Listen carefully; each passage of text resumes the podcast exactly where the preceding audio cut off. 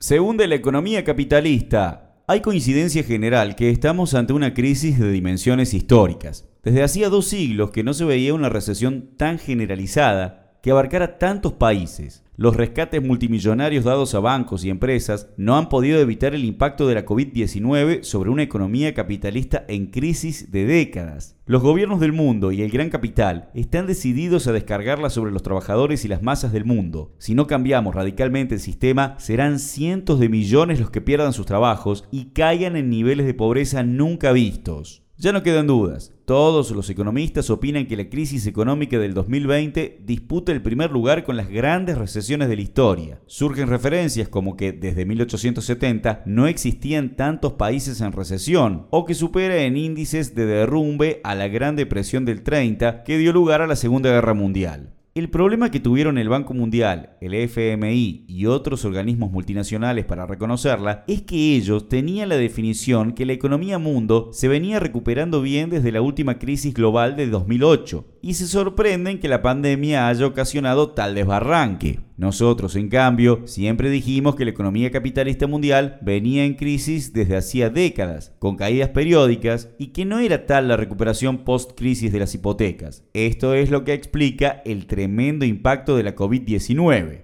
Algunos números de la crisis. Tanto el Banco Mundial como el FMI coinciden en que el 2020 será de recesión completa. El fondo opina que terminará con un 5,2%, mientras que el Banco Mundial habla del 7% para las principales economías y un poco menor la caída para las de países emergentes. Sin embargo, para nosotros, estos cálculos aparecen como muy optimistas, ya que los datos actuales de la evolución trimestral de las economías arrojan datos que llegan hasta el 19% en casos como España, 13,8% en Francia, 18,5% Portugal, toda la eurozona llega al 12,1%, incluyendo a la propia Alemania con un 10,1%. De nada sirvieron los inmensos fondos destinados a rescatar a los bancos, grandes y medianas empresas. El imperialismo yanqui destinó más de 500 mil millones de dólares para fortalecer el sistema bancario y las grandes empresas, y otros 350 mil millones para solventar las medianas, mientras que Europa recurrió al más grande rescate de su historia con 750 mil millones de euros destinados también a bancos, aerolíneas, automotrices y otras empresas. Frente a esto, los fondos destinados al sistema de salud para hacer frente a la pandemia aparecen insignificantes. Hasta el gigante China frenó bruscamente su crecimiento pasando de un 5% en 2019 a un previsto 1% para 2020. Y por primera vez en décadas se van de China más de 6 mil millones de dólares en pocos días. El efecto de la globalización de la economía mundial no solo se refleja en la masividad de países afectados por la recesión, sino que el grado de afectación es similar en los países que decidieron abrir sus economías a una costa de un genocidio sanitario, tal es el caso de Estados Unidos o Brasil. De conjunto, la economía mundial producirá a fines del 2020 más de 6 billones de dólares menos, lo que equivale a las economías de Brasil, India y México juntas. Un problema adicional a futuro de las medidas de rescate tomadas por Estados Unidos y Europa es que como se ha hecho a base fundamentalmente de emisión monetaria y su destino han sido el sistema financiero y bancario o grandes empresas que no ven la reinversión productiva como rentable en un periodo cercano, esto alimente un proceso de inflación por un lado y por el otro, el desarrollo de nuevas burbujas que se sumarían a las ya presentes y esto genere nuevas crisis. Como siempre, el capitalismo imperialista ha decidido descargar la crisis sobre los trabajadores y las masas en general. Según la ONU, hay 500 millones de puestos de trabajo en peligro y 100 millones de perdidos con seguridad a fin de año. En Europa, todas las predicciones hablan de que se duplicará el desempleo y en Estados Unidos, si bien se recuperó algo desde el inicio de la crisis en abril, lo cierto es que la creación de nuevos puestos de trabajo cayó a la tercera parte, por lo que las expectativas de recuperación son escasas. En paralelo, según la misma fuente, aumentará la pobreza extrema con más de 120 millones de nuevas personas en esa situación como resultado de ajustes y despidos. Ya nadie habla de salidas de tipo keynesianas, de estímulos a la producción y el trabajo, como al principio de la pandemia. Y, como acostumbran, el imperialismo y sus socios refuerzan sus medidas represivas, aprovechando la excusa de la pandemia para reprimir las manifestaciones actuales y como preventivo de las revueltas que provocará la miseria en aumento. Debacle latinoamericana. La situación de Latinoamérica es incluso peor. Los porcentajes de caída que superan el 13% global con las mayores economías como Brasil, México y Argentina que superarían el 10%. De nuevo, este cálculo pareciera optimista dado que en las variaciones trimestrales, países como el nuestro o Brasil superan claramente esos números. Incluso Chile, una de las economías más estables de la región, prevé una caída del 7,2%. Solo un pequeño país como Guyana sería el único en crecer durante este